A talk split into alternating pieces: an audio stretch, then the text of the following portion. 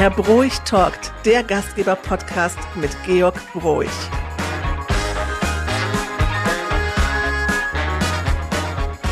Ja, Georg, wie war die Resonanz auf die Kick-Off-Folge von deinem Herr Broich Podcast? Herr Broich um, Talkt Podcast. Also sehr positiv. Ich war echt überrascht.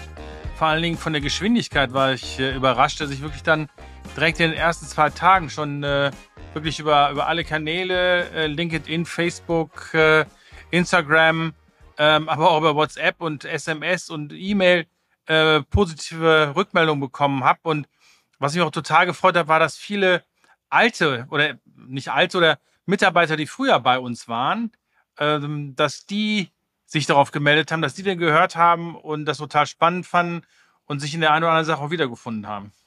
Also ich habe es ja auch so ein bisschen mitverfolgt, was bei dir auf Social Media los war und ich war wirklich baff, wer sich da alles gemeldet hat, wie das Feedback war und man sieht eben auch so dieses Interesse an dir als Person. Du bist ein, das ist einfach auch faszinierend und ich glaube, es freuen sich jetzt viele darauf, etwas ähm, über den Menschen äh, Georg Broich zu erfahren, aber auch über eure Familie. Georg, du hast jetzt in der ersten Folge starten wir, das ist jetzt die erste offizielle Folge und wir starten jetzt mit dem Konzept Georg Broich und seine Gäste, du als Gastgeber. Und dazu gehören natürlich Menschen, die dich begleiten, die in deinem Umfeld sind. Und was gibt es Schöneres, als mit der Familie zu starten? Äh, Ehre wem Ehre gebührt. Deswegen dein erster Gast ist heute Ursula. Grüß dich, Ursula. Hallo.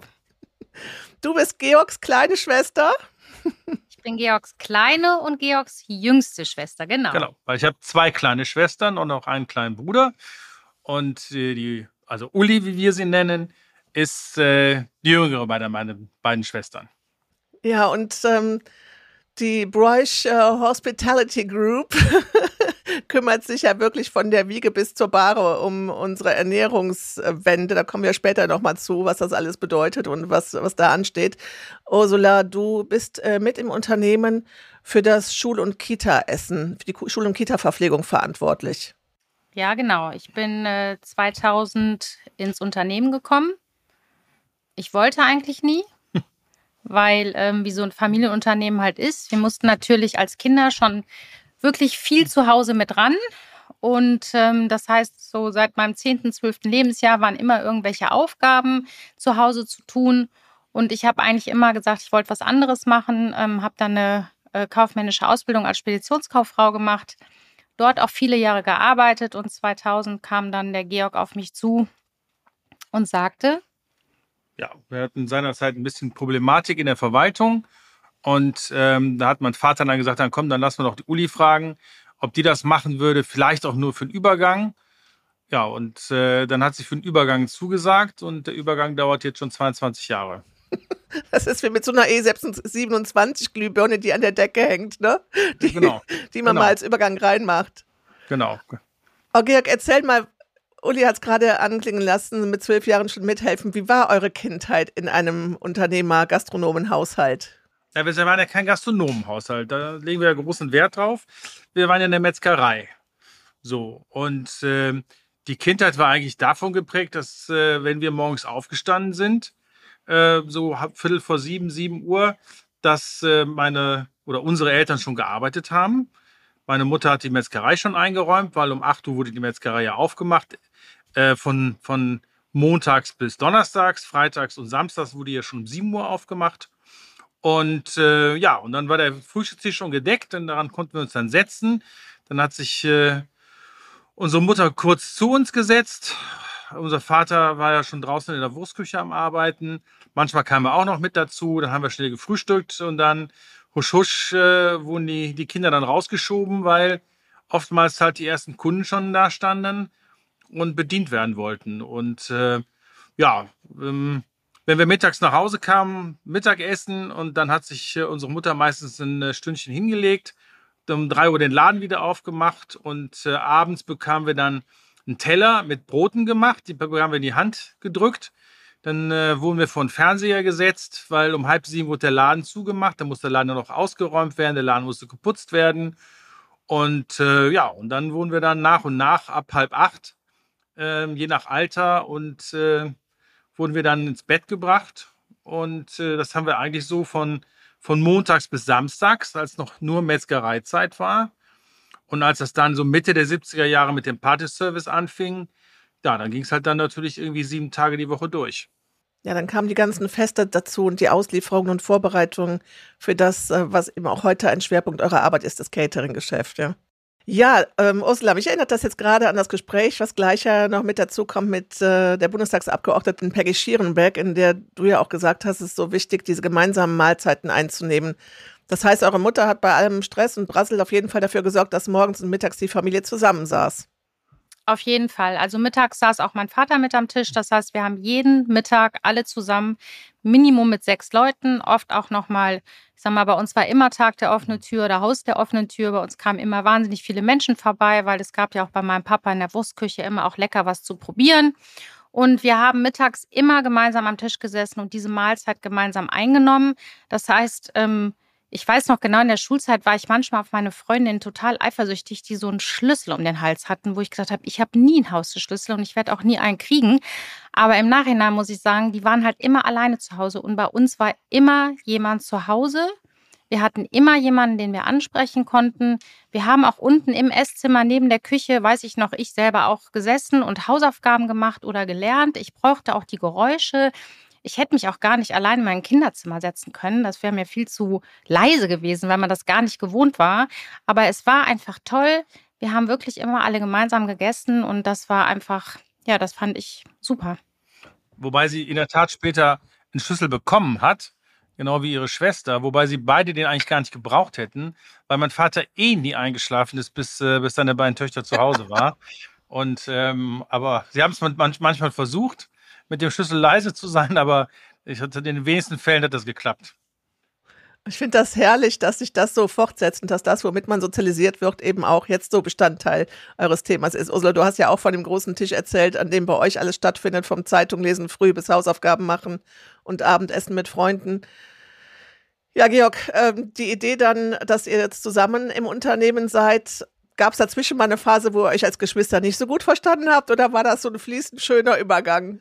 Nee, man muss ehrlicherweise sagen, dass wir beide uns eigentlich wirklich die ganze Zeit durch sehr gut verstanden haben. Ähm, unsere Schwester ist zwei Jahre jünger als ich. Uli ist sechs Jahre jünger als ich. Und ähm, da war sie, als Uli geboren wurde, war schon so ein bisschen mein, mein, mein, mein Augenstern. Ich habe da schon sehr drauf aufgepasst. Ähm, der Name Ursula kam auch von mir. Das äh, war meine erste große Liebe sag mal, wenn ihr nur sechs Jahre auseinander seid, muss ich dazu erklären, ja, das war die Tochter meiner, meiner Kindergarten oder meiner Kindergärtnerin in Düsseldorf. Und in die war ich wohl unsterblich verliebt, deswegen Ursula. Aber das war natürlich ein sehr langer Name. Und ähm, ich war ja dann 72 äh, ähm, oder 71, als ich in die Schule kam, ähm, gab es das Buch Uli der Fehlerteufel. Und Uli war da allerdings ein Junge in dem Buch, aber Uli ist ja etwas äh, universell. Und dann wurde irgendwann aus Ursula Uli. Und so wird sie eigentlich auch Land auf, Land ab genannt, mit ein paar Ausnahmen. Ist es allerdings so, dass ich Ursula sage, dann weiß meine Schwester, ach, Achtung, da ist irgendwas. Genau, und der hat wirklich immer sehr gut auf mich aufgepasst. Wir waren auch viel unterwegs und hatten auch äh, teilweise gemeinsame Freunde. Und als es dann in die Zeit ging, dass vielleicht auch mal der eine oder andere Junge mich nett fand, muss ich sagen, war das für den, für die, für die war es keine einfache Situation mit meinem großen Aufpasser an meiner Seite. Aber es hat dann doch noch funktioniert. Ja, genau. Also ich habe heute einen sehr, sehr netten Schwager. Ich wollte gerade sagen, das, äh, das sieht mir auch so aus, als hätte das, wird das jetzt mittlerweile gut funktionieren, als hättest du einen durchgelassen durch die Türe. Nein, und wir haben aber, ja, wir haben natürlich wirklich viel zusammengearbeitet, weil ähm, als ich halt ähm, mit 21 Jahren ja die Firma übernehmen musste und unser Vater ja schwer krank war, war natürlich in der Tat so, dass äh, sowohl äh, also unsere Schwester Bernadette als aber auch äh, unser kleiner jüngster Bruder Christoph, der noch anderthalb Jahre jünger ist als Uli, und Uli natürlich auch mithelfen mussten. Und äh, wir hatten alle so ein bisschen unsere Aufgaben, wer was macht. Ich war natürlich dann quasi Küchenchef, aber jeder hatte so ein bisschen seine Aufgaben. Und ähm, na, jeder hat es dann auch verstanden, noch äh, Freunde und Freundinnen irgendwie mit einzuspannen, was eigentlich auch mal ganz spannend war. Und, ähm, und äh, ja, und so haben wir viele Jahre wirklich dann auch zusammengearbeitet. Und halt, wie gesagt, ähm, wir sind dann ja 2000 ähm, aus der alten Metzgerei umgezogen hier nach Düsseldorf oder Meerbusch aufs Areal Böhler. Und äh, die Firma wuchs dann auch sehr schnell und wir bekamen dann in der Tat durch das Wachstumproblem im Bereich der Administration, der Buchhaltung und ähm, ja, und man nimmt dann natürlich gerne jemanden, zu dem man Vertrauen hat. Und so war für meinen Vater und, und für mich damals sehr schnell klar, dass wir Uli fragen wollten, zumindest mal für einen Übergang, um halt in das ganze Thema ein bisschen mehr System und Ordnung reinzubringen. Wie ist es denn dazu gekommen, dass du, ähm, Ursula, dass du dann in das Schule und die Schul- und Kita-Verpflegung eingestiegen bist? Ja, also ich bin hier an, hingekommen und musste dann in die Buchhaltung, was eigentlich so überhaupt nicht mein Ding war. Ich bin äh, in der Spedition zuerst äh, in der Abfertigung gewesen und war dann auch mal zwei Jahre in Niederbayern und äh, bin dann zurückgekommen und bin dann eigentlich in der, in, zu meinem alten Chef zurück und dort in, im Verkauf gewesen, ähm, weil ich brauche einfach auch den Kontakt mit den Menschen und ähm, ja gut, jetzt war in der Buchhaltung äh, Land unter, da musste ich da helfen. Dann bin ich irgendwie hier mal jede Abteilung durchgegangen. Überall, wo jemand gefehlt hat, war ich dann. Ich habe mal das Personalbüro gemacht, ich habe mal das Controlling gemacht. Ich habe eigentlich alles gemacht, was im Nachhinein sehr, sehr gut ist oder sehr, sehr gut war. Und ähm, ja, und dann kam das mit der, mit, der, mit der Schule. Also der Georg, hatte ich ja in dem Eingespräch schon gesagt, hat ja dann den Herrn Spengler von FPS in äh, Frankfurt kennengelernt. Um, ähm, die machen das halt seit 1978. Und dann haben wir uns gedacht, mein Gott, was die machen, kann ja nicht so schlecht sein. Die haben also auch immer noch die ersten Kunden von 1978 gehabt. Da hat das noch Markus Vater gemacht, ne? Und weil wir halt hier mit der Verpflegung in Schule und Kita von unseren Kunden, äh, unseren Kindern überhaupt nicht einverstanden und zufrieden waren, haben wir gesagt, mein Gott, was in Frankfurt gemacht wird, können wir doch hier auch. Und so hat der Georg den Kontakt mit Markus ähm, gehabt und dann haben wir gesagt, wir probieren das mal und sind dann somit der erste Franchise-Nehmer von FPS geworden. Mittlerweile sind wir 18 Franchise-Nehmer deutschlandweit und einer sitzt in Luxemburg. Und ähm, dann habe ich mich hingesetzt und habe mal ein paar Monate hier alle möglichen Kindergärten und Grundschulen abtelefoniert, weil ich sofort gesagt habe, das ist mein Ding, das ist mein Projekt, das möchte ich machen. Und dann hat Georg auch gesagt, wenn du das möchtest, dann kannst du das gerne tun. Ja, und somit hat das gestartet, ich sag mal so im Januar, Februar 2012.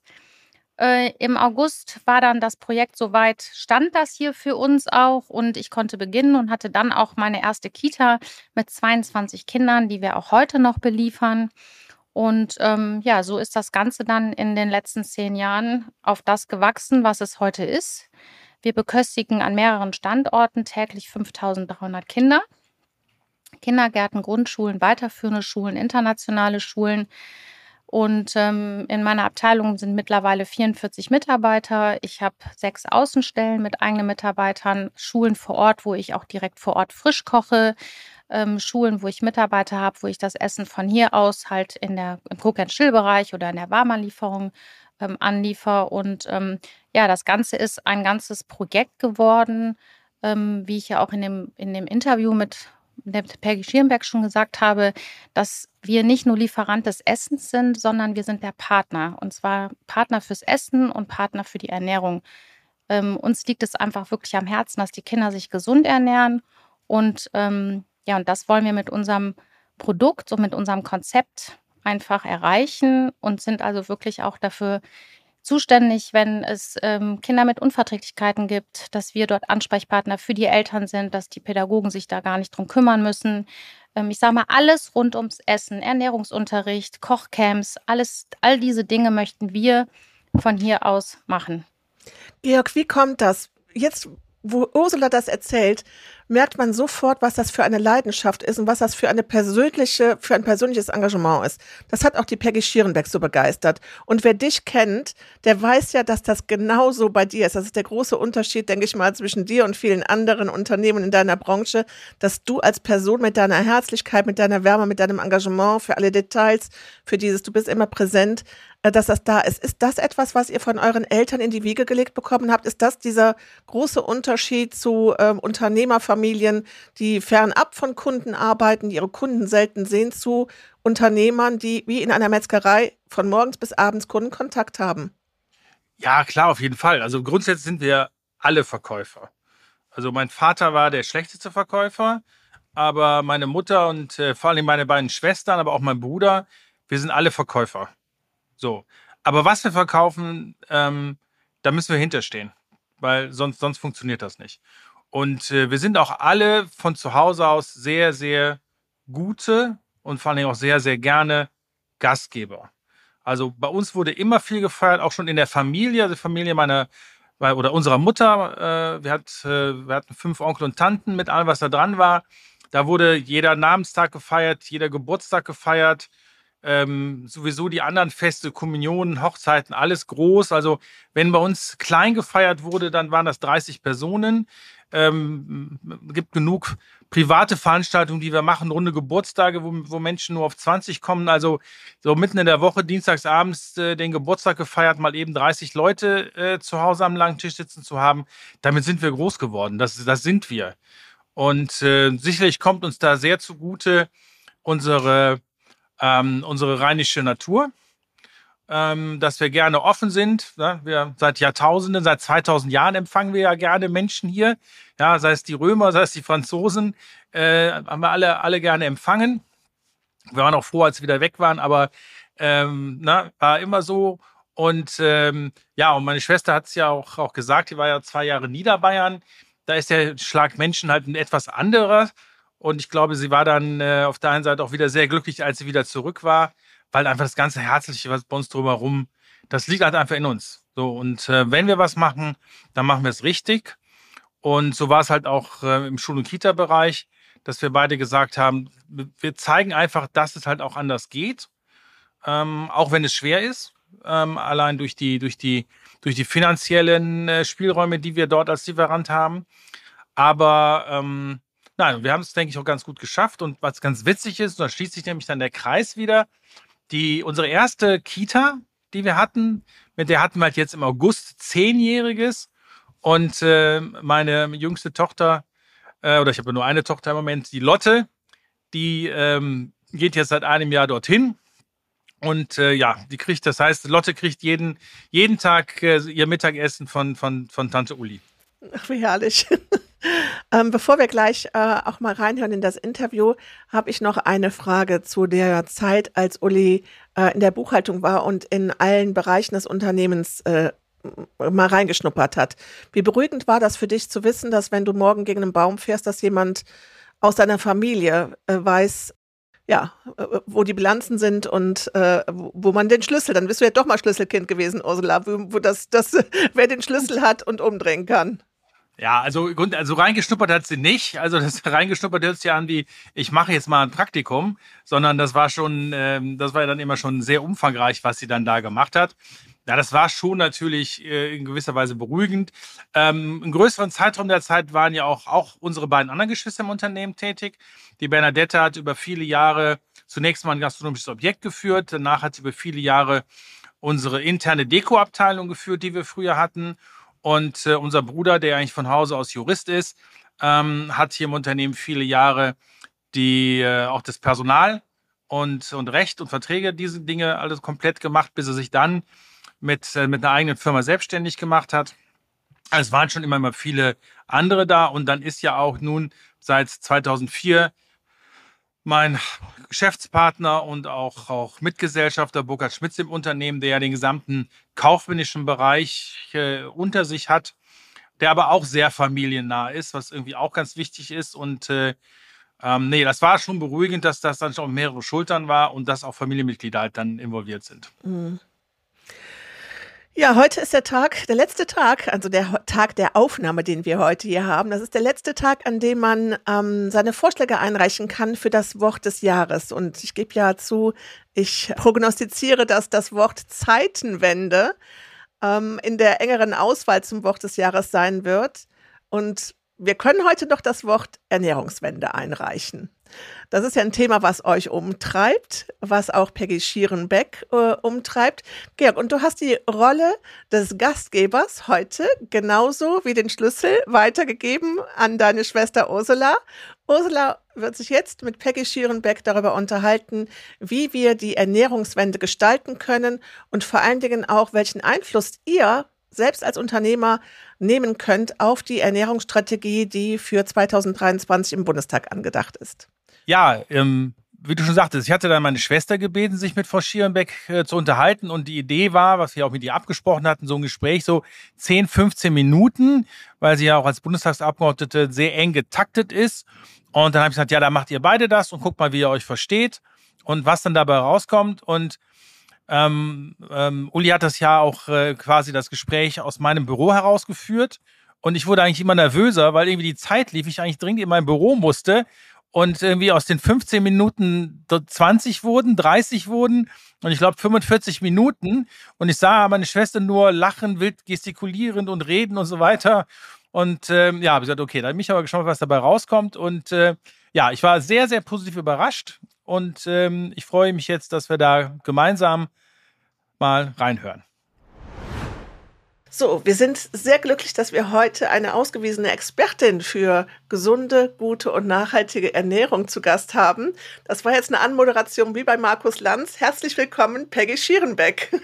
Ja, herzlich äh, Dankeschön für die Einladung. Also ich freue mich absolut sehr, dass ich eingeladen bin, mein erster Podcast, ja, also Premiere für mich und ich freue mich, dass ich hier heute über mein Herzensthema sprechen darf. Vielen Dank.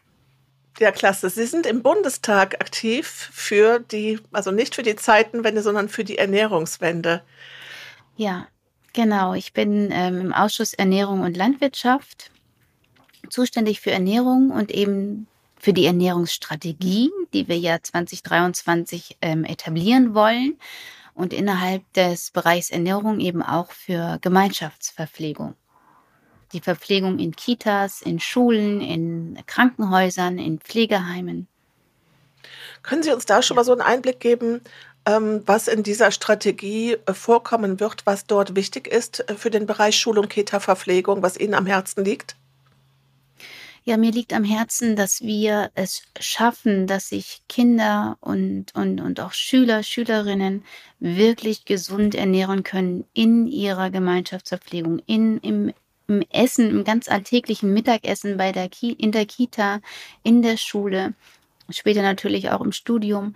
Das ist mir wahnsinnig wichtig, weil wir leider, obwohl wir so ein Wohlstandsland sind, haben wir eine Ernährungsarmut bei den Kindern festgestellt. Das bedeutet, dass sie nicht genug Nährstoffen versorgt werden, obwohl sie jeden Tag Essen zu sich nehmen.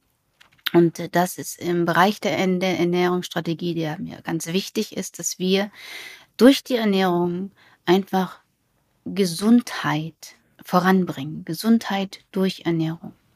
Mhm.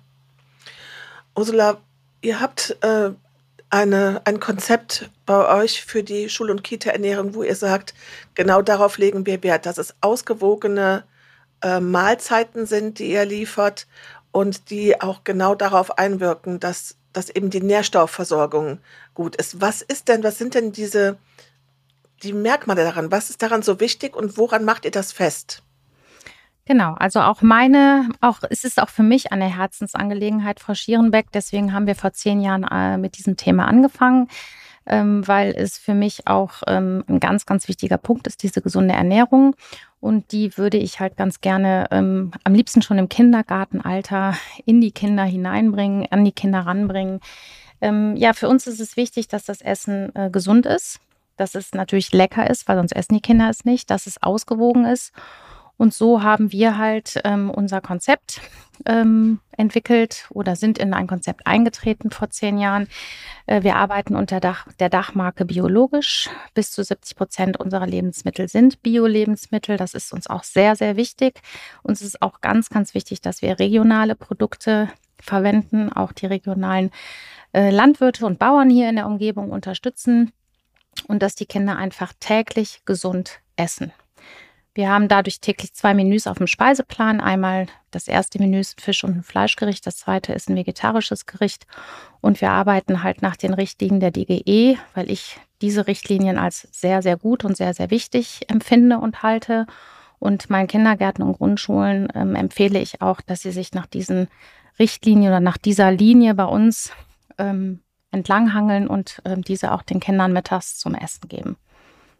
Was könnt ihr machen, Ursula, damit die Kinder das Essen auch lieben? Hast du da Erfahrungen, dass du sagst, na ja, das gesunde Essen äh, ist das eine, dass wir das anbieten?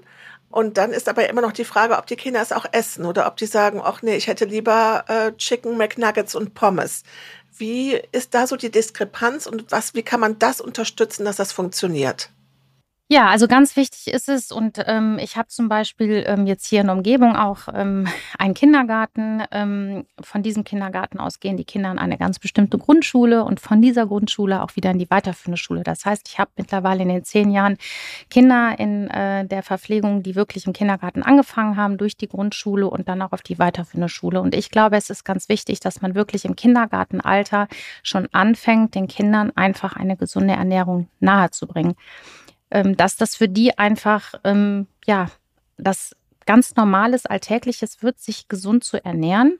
Und wen man dann natürlich mit ins Boot holen muss, sind natürlich auch die Pädagogen und die Erzieher weil das ist auch ganz wichtig. Ich sage auch meinen Kindergärten oder auch den Grundschulen immer, dass ich es ganz schön finden würde, wenn die Erzieher sich auch mit an den Tisch setzen würden und gemeinsam mit den Kindern nicht ihr eigenes Essen, sondern auch wirklich das Kindergarten- und Schulessen ähm, essen würden. Dafür liefere ich auch gerne eine Portion on top obendrauf, weil dieses gemeinschaftliche Essen ist halt sehr wichtig.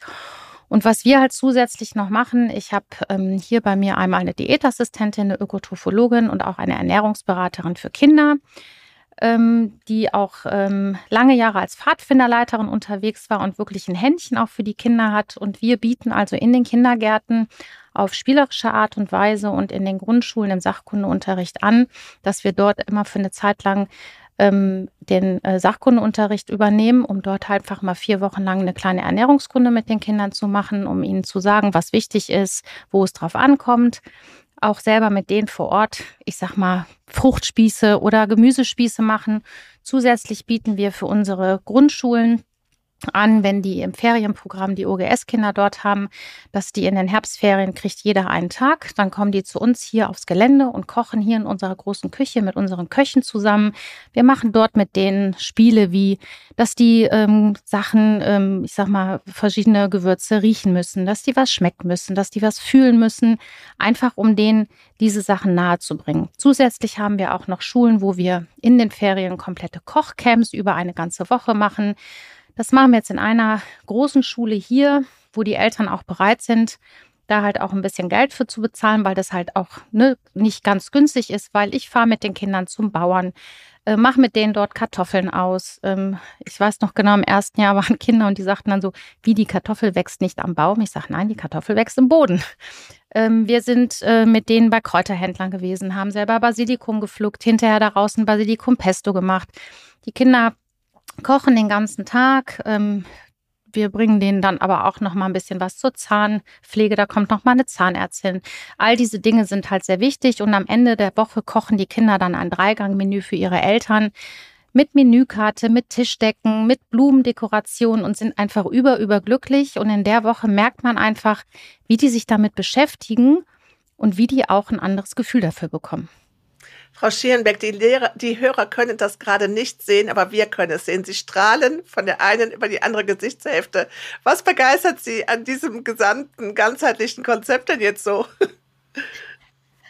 Äh, also alles, was sie, was, was Frau Bräuch gesagt hat, es ist traumhaft. Also einmal Regionalität zu unterstützen, die Nachhaltigkeit damit eben auch zu gewährleisten. 70 Prozent biologisch kaufen sie ein.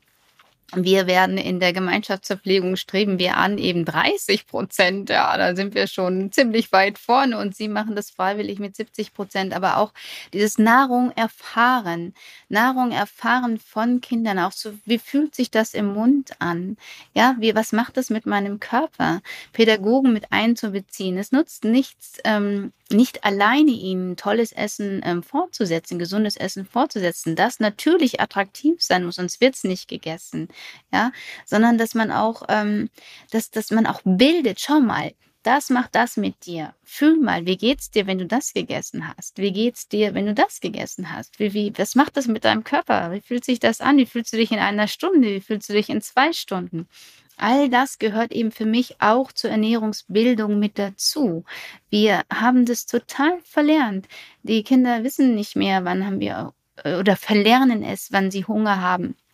wann sie satt sind, dass sie aufhören dürfen dann zu essen, dass sie möglicherweise bitte nur essen sollten, wenn sie Hunger haben und dass man trotzdem mit am Tisch sitzen kann.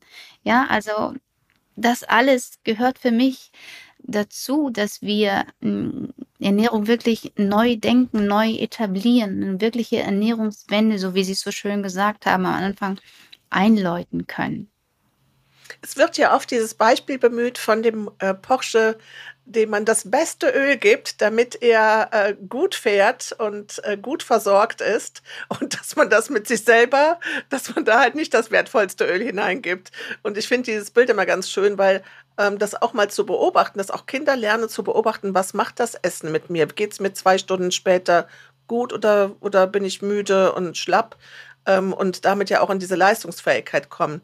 Aber Ursula, du hast gerade gesagt, dir ist ein Anliegen, dass es in der Kita schon losgeht. Das ist, deckt sich ja wahrscheinlich mit dem, dass sich auch ein Charakter, äh, Wesenszüge, viele gute Erfahrungen, die Menschen machen, die in den ersten sechs Jahren ge gelegt werden und entscheidend äh, für die Entwicklung sind. Das heißt, dieser frühe Ansatz, sich früh damit zu beschäftigen und früh eine gute Ernährung zu geben, das ist auch das, was dazu führt, dass die Kinder auch dann das Essen auch gerne mögen. Das heißt, umgekehrt, verstehe ich das richtig, wenn Kinder die ersten sechs Jahre mit schlechter Ernährung groß werden, wird es schwieriger, eine Änderung herbeizubekommen? Ja, also die Erfahrung bringt natürlich, also am besten ist es, äh, wenn die natürlich auch schon im äh, Kleinkinderalter bis zu drei Jahren eine gute und gesunde Ernährung bekommen. Dafür haben wir ja auch nochmal im letzten Jahr ein Startup-Unternehmen äh, gegründet, die Firma Shinuki. Das ist also eine spezielle Ernährung für Kinder von 0 bis drei Jahren, das für Tagesmütter. Die können da ihren Wochenplan bei uns bestellen und bekommen das einmal in der Woche geliefert und äh, können das dann mittags äh, im Wasserbad, bitte nicht in der Mikrowelle, erwärmen. Das ist auch alles äh, dann so verpackt, dass das äh, im Kühlschrank halt auch eine Woche haltbar ist. So. Ähm, ich habe halt festgestellt, wenn ich jetzt in Grundschulen bin, und ähm, oder auch in weiterführenden Schulen oder auch in Kindergärten und ähm, da ist ein Cateringwechsel. Das heißt, die wechseln zu mir und die waren halt vorher bei einem Anbieter, der ich würde jetzt einfach mal behaupten, ich kann das nicht, ne, ich würde das jetzt einfach mal sagen, nicht so kocht wie wir, muss man ganz klar sagen, wenn die Kinder einige Jahre dort schon gegessen haben, dann sage ich den Erziehern das auch oder den äh, OGS-Leitungen und das ist auch so, die Kinder müssen sich dann auch erstmal an unsere Ernährung gewöhnen. Wir machen, wir verwenden so gut wie gar kein Salz, wir kochen nur mit frischen Kräutern und das ist einfach ein anderer Geschmack. Und wenn die halt vorher, sage ich mal, eine Ernährung genossen haben, die ähm, halt nicht so gekocht wurde, da müssen die sich an diese neue Geschmacksrichtung wirklich erst einmal gewöhnen. Aber das geht relativ schnell und ähm, die, ich sag mal, wir machen ja oft auch Probewochen und die Probewochen kommen dann halt so gut an, dass äh, dann natürlich nachher auch der Vertrag geschlossen wird. Also das geht relativ schnell. Und deswegen finde ich es halt so wichtig, weil gerade die Geschmacksnerven der jungen Menschen, ähm, die sind so sensibel und die versuchen wir so lange wie möglich auch sensibel zu halten. Das heißt, wenn ich jetzt mein Essen, also ich koche selber selber mit wenig Salz, ich finde das Essen super lecker, aber wenn ich zum Beispiel das Essen früher schon mal meinem Vater mitgebracht habe, der halt über 80 war, der hat dann zu mir gesagt, äh, Kind, das schmeckt doch nach ja nichts. Ne? So, und da habe ich gesagt, doch, Papa, das schmeckt, aber da ist halt für dich viel zu wenig Salz drin. Und deswegen ähm, habe ich auch schon oft Anfragen gehabt. Deswegen sind wir auch auf dieses Senior-Konzept gekommen, weil auch Altenheime bei mir angefragt haben, wo ich gesagt habe, ich könnte Ihnen das Essen liefern, aber glauben Sie mir, Ihren Mitbür also Ihren Bewohnern würde das Essen nicht schmecken, weil das einfach nicht genug Salz, vor allen Dingen Salz hat, aber es ist Kind, für mich ist es, ich koche es für Kinder und es wird kindgerecht gekocht.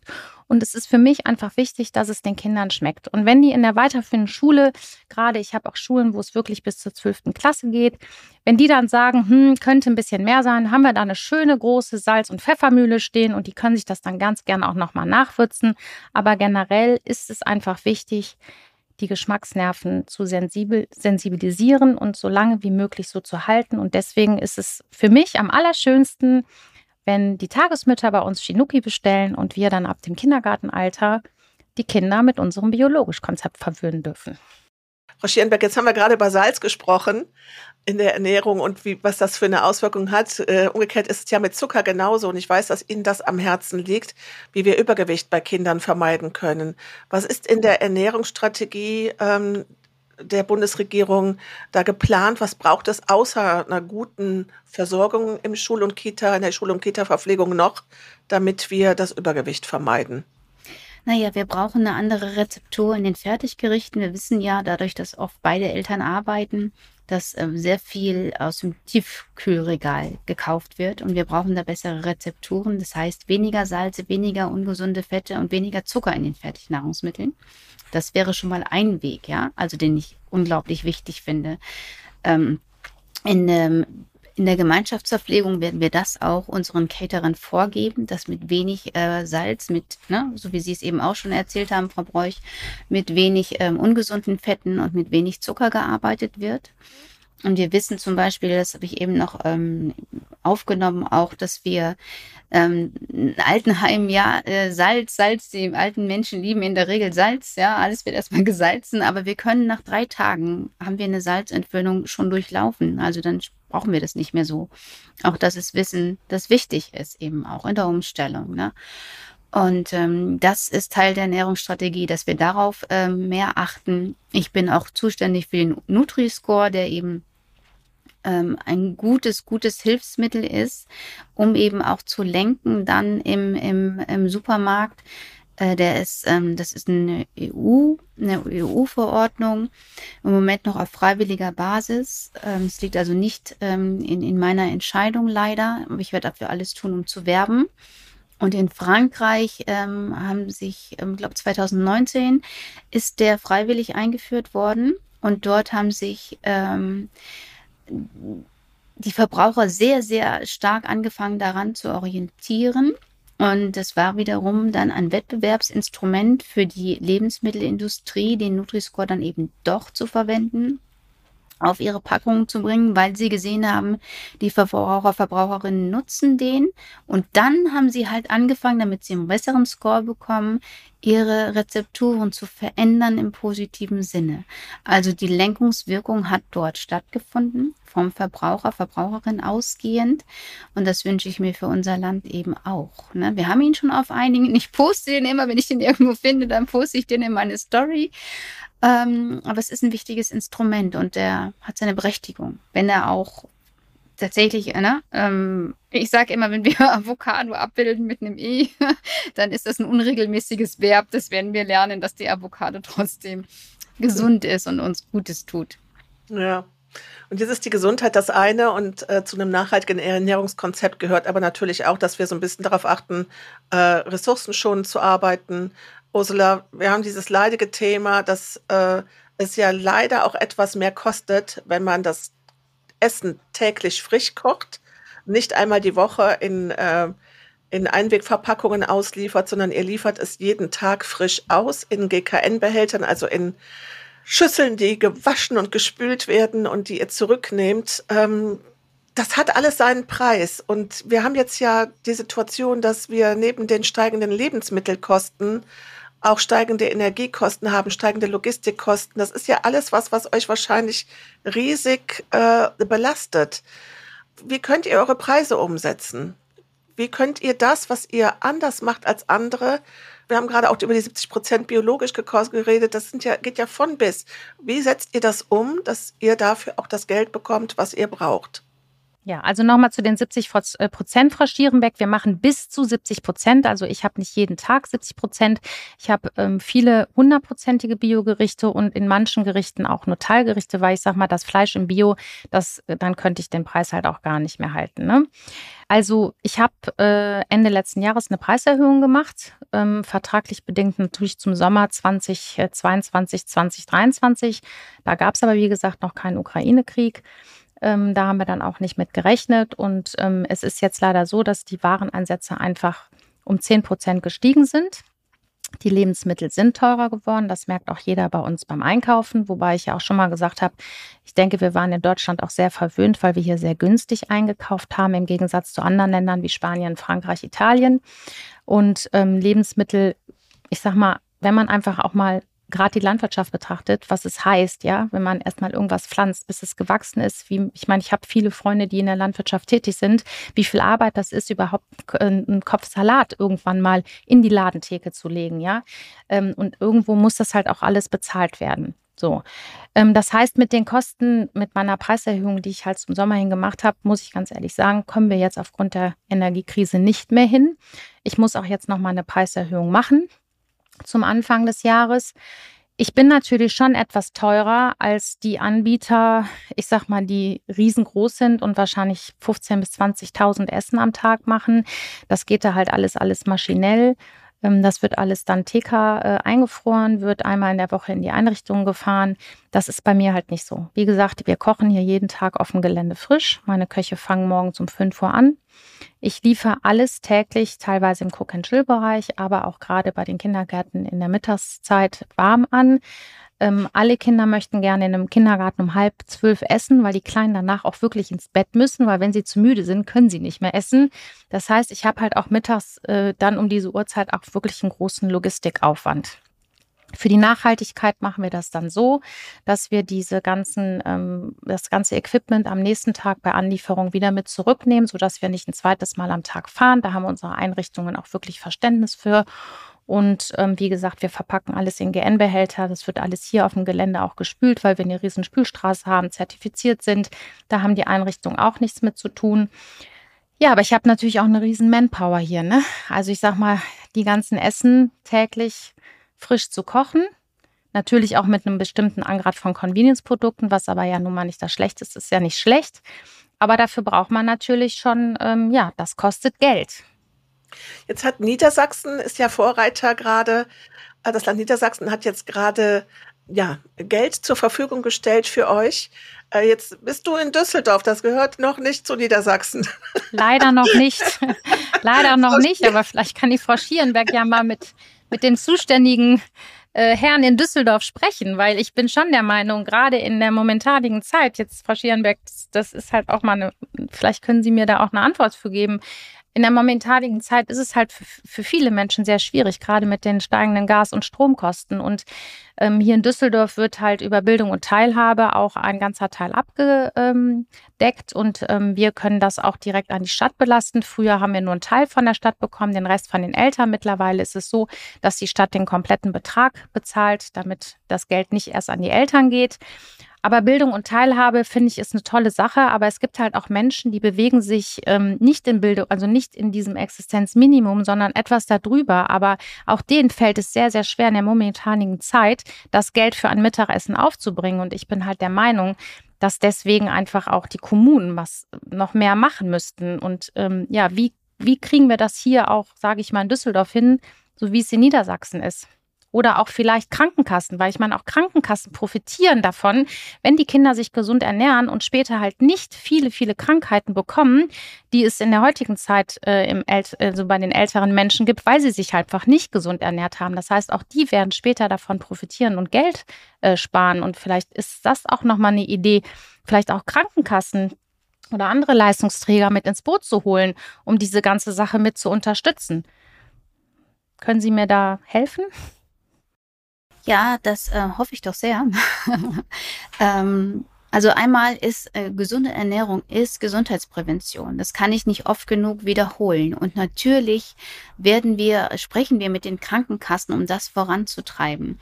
Ja, bei den Kommunen bin ich da in der Form raus, weil ich für den Bund zuständig bin. Aber deswegen bin ich so happy und so glücklich darüber, dass wir nun 12 Millionen Euro für den Modellregionenwettbewerb ähm, ein, eingestellt bekommen haben in den Haushalt, weil da kann ich dann eben vom Bund aus steuern in in den Kommunen, wenn Sie so wollen, in den Kindergärten vor Ort sagen, so, ihr werdet Modellregion, ihr bekommt die Gelder vom, vom, vom Bund, um eben hier zu etablieren, dass wir gesunde Ernährungen über den Cater, über den Caterer eben in, in, direkt in die Mägen der, der Kinder bringen oder eben der Senioren, wie auch immer. Ne? Und aber auch die Länder mitzunehmen. Ich glaube auch, dass es auch hier wieder eine Aufklärungssache ist. Ich stelle immer wieder fest in den, in den Gesprächen, die ich, die, die ich führe über gesunde Ernährung, was es alles bedeutet, wie komplex das ist, dass viele dieses Wissen überhaupt gar nicht haben und dann vielleicht eben manchmal tatsächlich auch nicht an den entscheidenden Stellen in den Landesministerien. Wir haben das in Niedersachsen, aber ich finde, das muss weitergehen und es ist eine Frage der Bildung. Ja, eben sich gesund zu ernähren. Und es muss machbar sein, dass wir das gewährleisten, dass wir uns gesund ernähren. Das wäre Ursula, toll. ich glaube, die Lösung, die Lösung könnte sein, dass wir die äh, entsprechenden die entsprechenden Mitarbeiter in der Landesregierung einmal zu einem großen runden Tisch einladen, uns nicht bei euch aufs Sofa setzen, sondern an den Esstisch und ähm, einfach in den Austausch darüber kommen, bei einem schönen Essen und ähm, auch da Aufklärung treiben. Ich glaube, wir brauchen das in der Tat nicht nur in den Kindergärten und Schulen, sondern wir brauchen das eben gesamtgesellschaftlich. Wir könnten jetzt, glaube ich, noch zwei Stunden weiter darüber sprechen. Das Thema, das ist so umfassend und so, so spannend und es trifft wirklich alle Bereiche unserer Gesellschaft. Alles das, was wir vorhaben an Lebensveränderungen, an Veränderungen auch, an Klimazielen, an Nachhaltigkeitsstrategien, das ist alles davon betroffen, hängt alles irgendwie mit zusammen. Ich hoffe, dass das heute nur ein Startschuss war und dass wir damit neugierig gemacht haben und sensibilisiert haben für das Thema und dass wir weiter im Austausch bleiben und vielleicht auch in einem Jahr, Frau Schierenbeck, nochmal darüber sprechen, äh, gemeinsam uns nochmal verabreden und schauen, äh, wie geht es damit weiter, dass wir, wir drei am Ball bleiben. Sehr, sehr, sehr, sehr gerne. Wir haben eine große Verantwortung. Ich freue mich, dass wir diesen Teil über den Podcast, also vielen Dank dafür, auch schon mal nutzen können. Ja, ich bedanke mich auch, Frau Schierenbeck, Vielen, vielen Dank und auch für das, was Sie machen. Ich äh, begleite oder verfolge auch Ihre Facebook-Seite und ähm, ja, ich finde das ganz, ganz toll, weil ich finde, das ist einfach mit das wichtigste Thema überhaupt, weil die Kinder sind unser größtes Gut, was wir haben und da müssen wir ganz, ganz doll drauf aufpassen und ich denke, das ist wirklich ein großer Teil, den wir dazu beitragen können, damit es unseren Kindern einfach lange gut geht. Ja, absolut. Danke. Ja, Georg, du hast jetzt gerade ähm, das Gespräch mitgehört, Ursula und Peggy Schierenbeck. Und ja, wir haben natürlich auch über das gesprochen, was euch gerade sehr belastet. Ähm, das Thema der steigenden Rohstoffpreise, der steigenden Logistikkosten, die ja bei der täglichen Auslieferung eine Rolle spielen, aber natürlich auch die äh, Steigerung der Energiekosten, die euch ja auch sehr belasten. Und gerade die Kleinsten sollten ja nun als allerwenigstens darunter leiden. Ja, das ist was anderes, ob ich auf einem Event mit Häppchen und äh, Getränken vielleicht statt äh, Champagner einen schönen Cremant anbiete, aber die Grundversorgung der Kinder, die eine warme Mahlzeit, die es am Tag gibt, die, die muss ja beibehalten werden. Was ist so dein Wunsch an die Bundesregierung? Wir haben darüber gesprochen, Schule- und Kita-Verpflegung ist Ländersache, aber was wäre dein Wunsch an die Bundesregierung, was sich dort ändern soll, was euch hilft? Ja, wir haben ja gemeinsam in der vergangenen Woche unter anderem mit, äh, mit Tim Melzer und vielen, vielen anderen Gastronomen ähm, einen Brief an die Bundesregierung und an die Minister versendet, auch an die, an die Ministerpräsidenten versendet, äh, dass wir dringend Hilfe brauchen. Ähm, es gibt ja zwei Gruppen von Menschen. Menschen, die essen wollen und Menschen, die essen müssen. Und die Menschen, die essen wollen, die können ins Restaurant gehen, können sich beim Takeaway was bestellen. Ähm, das ist kein Problem. Aber es gibt Menschen, die essen müssen.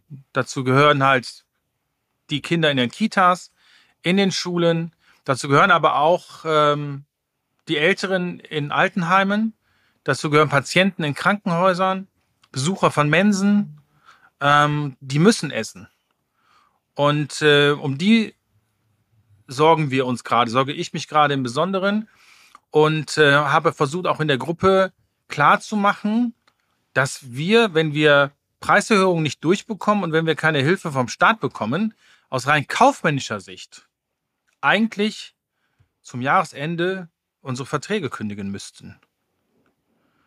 Wir haben während der Corona-Pandemie haben wir Einrichtungen mit fünf, sechs, acht Kindern beliefert, deren Eltern systemrelevant waren da sind wir hier noch nicht mal vom Areal runtergefahren gewesen, da haben wir schon Minusgeschäft gemacht. Aber aus unserer Verpflichtung den Kindern und der Gesellschaft gegenüber haben wir das gemacht.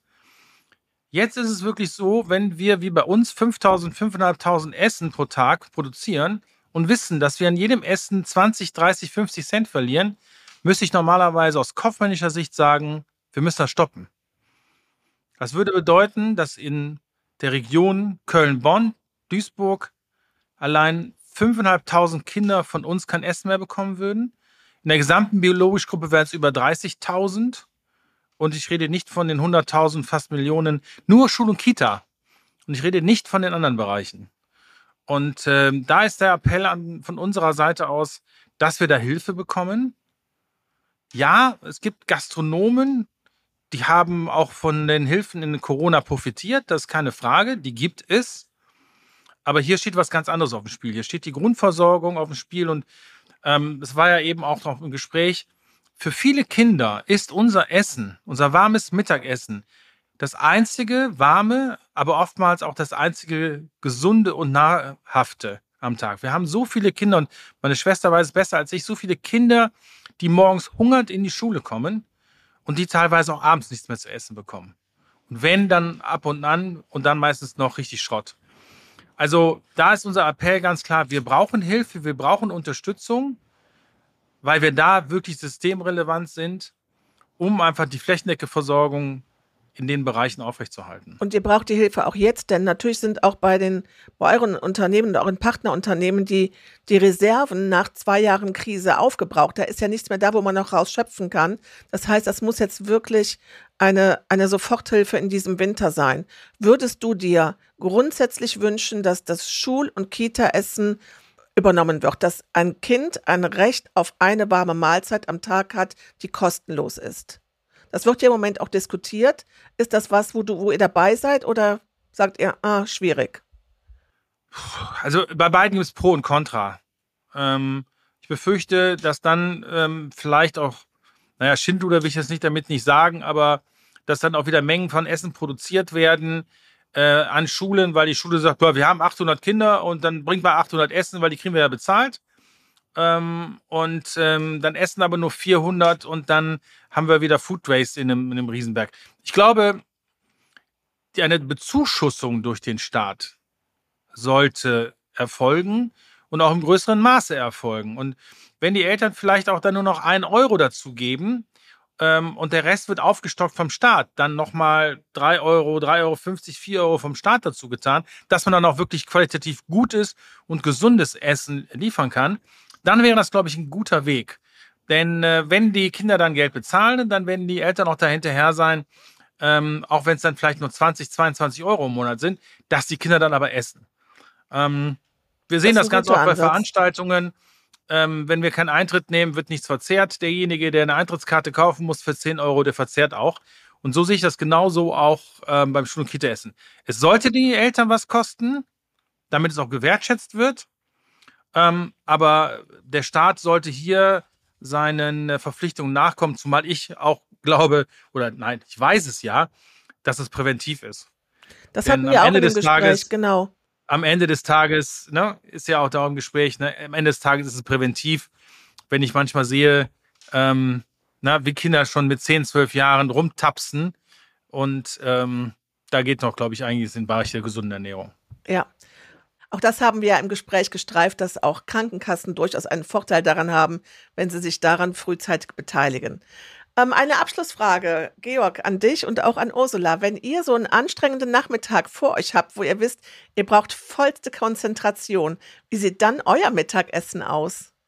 Was esst ihr und was lasst ihr bewusst weg, um fit zu sein im Kopf? Also wir haben ja das Glück, dass wir hier von unseren Köchen mittags bekocht werden. Das heißt, unsere Mitarbeiter haben die Möglichkeit, hier ein äh, Mittagessen einzunehmen. Und das sieht in dem so aus, dass wir eine Riesensalatbar haben, dass wir ähm, ganz viel Gemüse haben, dass wir auch äh, Fisch und Fleisch dabei haben und auch immer mal noch was Kleines, Süßes für hinterher, aber wirklich was Kleines. Und von daher ähm, man kommt oft in die Versuchung, noch ein zweites Mal zu gehen, aber wenn man sich daran hält und sagt, nein, es war sehr, sehr lecker, aber morgen wird es auch wieder lecker sein und ich gehe jetzt nicht nochmal, dann fällt man auch nicht so in dieses sogenannte Fresskoma. Dann okay. ist alles gut. Und danach ist uns auch angehalten worden von unserer ähm, Geschäftsführung und auch von der Personalabteilung. Wir machen hier auch viele Sachen für die Mitarbeiter. Äh, wie letztens hatten wir einen Gesundheitstag, da war auch eine Krankenkasse hier und dann haben wir ein bisschen Yoga auch gemacht und so äh, über gesunde Ernährung auch nochmal mit unseren Mitarbeitern gesprochen. Und wir sind auch angehalten, wirklich mittags eine halbe Stunde raus an die frische Luft zu gehen, das Handy im Büro zu lassen und einfach mal eine halbe Stunde hier übers Gelände Gelände zu gehen und äh, ein bisschen frische Luft zu atmen und ähm, ja, die Seele mal baumeln zu lassen. Georg, schließt du dich dem an? Hast du noch einen besonderen Tipp? Ist bei dir noch die Handvoll Nüsse, die noch mit reinkommt? Nee, ehrlicherweise kann ich dir, verrate ich dir ein Geheimnis, wie ich das mache. Ähm, ich bin der totale Verfechter vom Powernapping. Und äh, nach dem Essen trinke ich einen Espresso, einen doppelten. Und dann lege ich mich äh, für eine Viertelstunde, 20 Minuten in meinem Büro auf die Couch, mache einen Powernap, weil danach fängt, der, fängt das Koffein an zu wirken und dann bin ich wieder fit. Das funktioniert allerdings auch nur dann, wenn ich in der Tat auch mittags nicht richtig zugeschlagen habe. Und auch das habe ich mir angewöhnt und äh, auch im Zuge meiner Ernährungsumstellung, dass ich ja heute weitaus weniger Fleisch esse, als, als das früher noch der Fall war, äh, ist es bei mir so, dass ich oftmals wirklich mittags auch Salat und, und, und äh, Gemüse und Fisch oder sogar ganz komplett verzichte, Salat, nur Salat und Gemüse nehme. Und ähm, ja, wenn ich zu viel esse mittags, dann hilft auch der Powernap nicht mehr. Also Ernährungswende, wo man hinhört und hinschaut. Genau, genau. Ja, beim Hinschauen, also ich, die Ernährungswende hat da was äh, Positives bei meinen Werten beigetragen, aber leider nicht bei meinem Körpergewicht. Aber da arbeite ich dann im nächsten Jahr dran. Ja.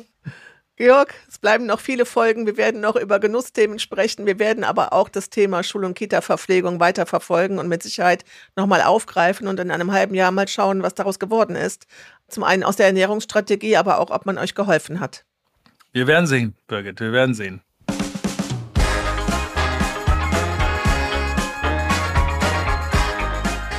Das war Herr Broich Talkt, der Gastgeber-Podcast mit Georg Broich. Produziert von Studio Venezia. Wenn du weitere Folgen hören möchtest, abonniere diesen Podcast und lass gerne auch eine Bewertung da.